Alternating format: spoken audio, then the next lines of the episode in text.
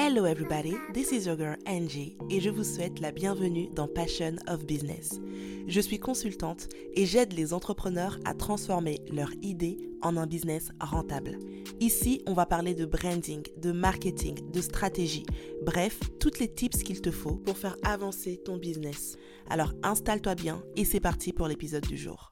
Je suis trop contente aujourd'hui parce que c'est l'ouverture officielle de mon bootcamp business. Enfin, ça fait des semaines que je travaille dessus et je suis ravie d'ouvrir enfin les portes de ce bootcamp. Alors si tu es entrepreneur ou que tu as un side business à côté de ton job, ceci va peut-être t'intéresser. Le bootcamp business, qu'est-ce que c'est? C'est un mois de travail intensif sur ton business. On va aller chercher tes problématiques avec un focus sur le passage à l'action. L'idée ici, c'est pas de te donner une énième stratégie, mais c'est de t'accompagner dans la mise en action de ces stratégies pour que ton business arrête de stagner et qu'il avance, qu'il te génère de chiffre d'affaires et qu'il te permette de vivre enfin de ta passion. Si tu veux plus d'informations, rendez-vous dans la description de cet épisode. J'ai mis un lien où tu pourras trouver toutes les informations concernant le bootcamp ou alors rendez-vous directement sur www.angiediary.com slash bootcamp.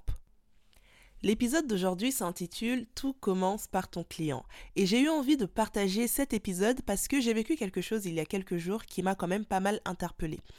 J'étais à une soirée, donc à un événement, et j'ai été interpellée par une jeune femme qui a un projet dans la restauration, je crois qu'elle est traiteur, elle a une page Instagram, et donc elle me dit « Oh, vous êtes Angie Diary, j'aime bien ce que vous faites », et puis une chose en entraînant une autre, on a commencé à parler de son business. Et là, elle me dit « Il faut que je retravaille mon image, et j'aimerais bien faire quelque chose de plutôt blanc, épuré, etc. etc. » Et là, je lui ai posé une question. Pourquoi est-ce que tu as envie de faire quelque chose de blanc et d'épuré? En fait, il faut savoir une chose, c'est qu'en business, rien n'est fait au hasard. Chaque choix que vous allez faire dans votre business a une raison, a un objectif. Et c'est un choix qui n'a pas été déterminé au hasard. J'ai travaillé avec plusieurs clients qui sont dans tout l'univers de la food et je peux vous dire que pour chaque client, on a une identité visuelle différente parce que on a des objectifs différents et surtout on a des cibles différentes. Typiquement, l'un de mon client, le chef Alf, avec qui on a été amené à retravailler son image, il est parti sur cet ADN-là. Très blanc, très épuré, mais on a choisi cette direction-là pour une raison. C'est parce que ça collait au type de client qu'il voulait toucher. Alors, si tu es traiteur, si tu es restaurateur, si tu es chef, peu importe ce que tu fais dans l'univers de la food, le choix de ton identité visuelle, au-delà du fait que c'est ce que tu aimes et c'est ce que tu as envie de montrer, il doit coller avec le type de client que tu veux toucher. Et ça, on peut l'adapter à n'importe quel type de business. Tu ne choisis pas une identité visuelle juste pour choisir une identité visuelle. Tu choisis une identité visuelle parce que c'est celle qui correspond à ton client. Et là, on va rester un petit peu sur l'exemple de cette jeune femme et de son business. Tu es traiteur. Qui est ton client? Alors, il peut y avoir plusieurs types de clients. Il peut y avoir plusieurs types de positionnement. Tu peux être traiteur et tu veux toucher les entreprises parce que tu as envie d'être la personne qu'on va appeler quand on fait des cocktails d'entreprise. Tu peux être traiteur et tu as envie de te focaliser sur les mariages. Et encore là, faudra définir quel type de mariage. Tu peux être traiteur et décider de te focaliser plutôt sur les anniversaires, les baby showers ou ce genre d'événements ok Selon les différentes cibles que je t'ai citées, tu n'auras pas forcément le même type d'identité visuelle. Si tu es traiteur pour les baby showers, par exemple, ou pour les événements de ce style, tu n'auras pas la même identité que si tu es traiteur pour les événements d'entreprise. Si tu es traiteur spécialisé dans le haut de gamme, tu n'auras pas la même identité que si tu es traiteur grand public. Et l'erreur qu'on fait beaucoup trop souvent ici, c'est que parce que on veut se calquer sur le modèle de quelqu'un d'autre sans savoir quelles sont les contraintes internes et quelles sont les décisions internes compris ces personnes-là pour avoir cette identité visuelle-là, on va vouloir donc se calquer et faire la même chose alors que ça ne correspond pas du tout à nos clients. Typiquement, quand j'ai un petit peu parlé avec cette jeune femme, elle m'a expliqué que elle, elle touchait plutôt les mariages et elle m'a un petit peu expliqué son concept.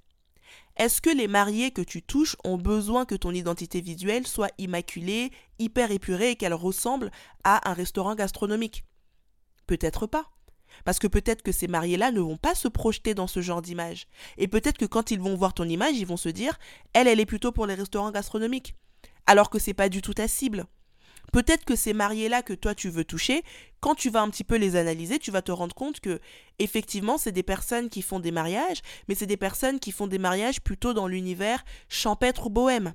Et là, tu vas te dire en tant que traiteur, ben si je dois faire un shooting d'inspiration pour montrer mon travail, je vais mettre en place ces différents codes-là parce que je sais que c'est ce type de code qui va toucher mon client etc., etc. C'est comme ça qu'on choisit son identité visuelle. C'est comme ça qu'on décide des codes qu'on va mettre en place pour attirer son client.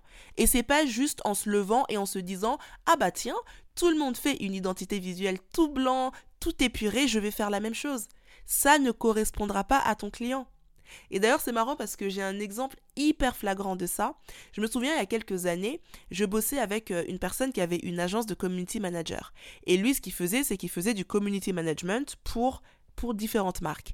Et là, il travaillait avec une jeune femme qui avait une marque d'extension capillaire. Et sa marque marchait super bien.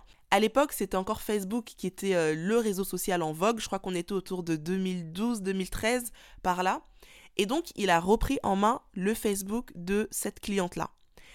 Et dans la nouvelle stratégie qu'ils ont mis en place, ils ont refait des shootings pour avoir une image un peu plus qualitative. Ça veut dire que les extensions capillaires qu'elle vendait, je crois que c'était des tissages et des perruques, ils les ont mis du coup sur des modèles, ils ont organisé un shooting et honnêtement, l'image était plutôt haut de gamme. Ça veut dire que typiquement, c'était une photo qu'on aurait très bien pu voir dans un magazine. Et donc avec cette nouvelle image de marque hyper quali, il a repris en main la page de la personne et il a commencé à poster. Et là, il me dit, mais Angel, tu, tu vas pas croire ce que je vais te dire. Les photos qu'elle mettait avant, à savoir des photos de clients ou des photos prises avec un iPhone, marchaient beaucoup mieux que les photos hyper quali qu'ils ont fait. Ça veut dire qu'ils ont refait tout un shooting et ils se sont rendus compte que les photos non shootées, entre guillemets, les photos un peu plus naturelles, fonctionnaient beaucoup mieux. Et là, mais il n'arrivait pas à comprendre. Il disait, mais c'est incroyable, j'arrive pas à comprendre que ces autres photos-là, elles fonctionnent mieux. Oui, mais pourquoi elles fonctionnaient mieux? Parce que la cible de cette personne-là, la cible de cette marque-là, se reconnaissait beaucoup mieux dans les photos un peu plus naturelles que dans les photos hyper chiadées, hyper léchées et euh, dignes d'un magazine de mode les clientes de cette marque-là se reconnaissaient et s'identifiaient mieux quand elles voyaient des photos d'autres clientes.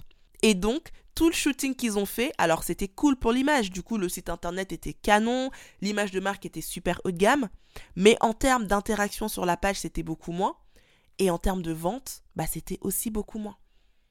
Et c'est là que tu comprends que tu ne mets pas en place une stratégie au hasard. Ça doit correspondre à ton client premièrement.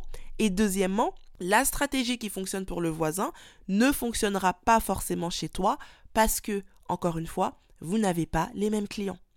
Et donc c'est pour ça que je le dis et le répète toujours à mes clients, tout commence par votre client idéal. Tout commence par la personne que vous allez toucher. Tout commence par votre cible. Ça commence pas par regarder ce que fait le concurrent pour se dire j'ai envie de faire la même chose parce que ça a l'air de marcher chez lui. Ça commence par toi et par ton client. Et ça, c'est le premier module du bootcamp. Quand on arrive dans le bootcamp, avant même de parler de stratégie, on s'assoit et on parle du client. Et le premier live qu'on fait ensemble, c'est ça. Comment est-ce que tu fais pour définir ton client idéal? La personne avec laquelle tu as envie de travailler, la personne que tu vas toucher. Et à partir de là, on travaille ensemble sur tout l'aspect psychologique de ce client parce qu'on a besoin de comprendre les moindres détails. On a besoin de comprendre ce que aime ce client, on a besoin de comprendre ce que fait ce client et on a besoin de comprendre quels sont les codes auxquels est sensible ce client. Et c'est seulement à ce moment-là qu'on va construire la stratégie qui va ensuite nous permettre d'avoir une offre irrésistible, une communication irrésistible et derrière des ventes qui coulent à flot. Alors si tu as raté la précédente session, c'est l'occasion pour toi de rejoindre le bootcamp, de retrousser tes manches et de mettre enfin en place les stratégies qui vont changer ton business. Pour cela, il te suffit de te rendre sur le lien dans la description de cet épisode ou directement sur www.angieDairy.com slash bootcamp. Voilà, c'est tout pour l'épisode d'aujourd'hui, j'espère qu'il t'aura plu. Si c'est le cas, n'hésite pas à me laisser 5 étoiles sur la plateforme sur laquelle tu écouteras ce podcast. Quant à moi, je te dis à demain pour le prochain épisode et en attendant, prends soin de toi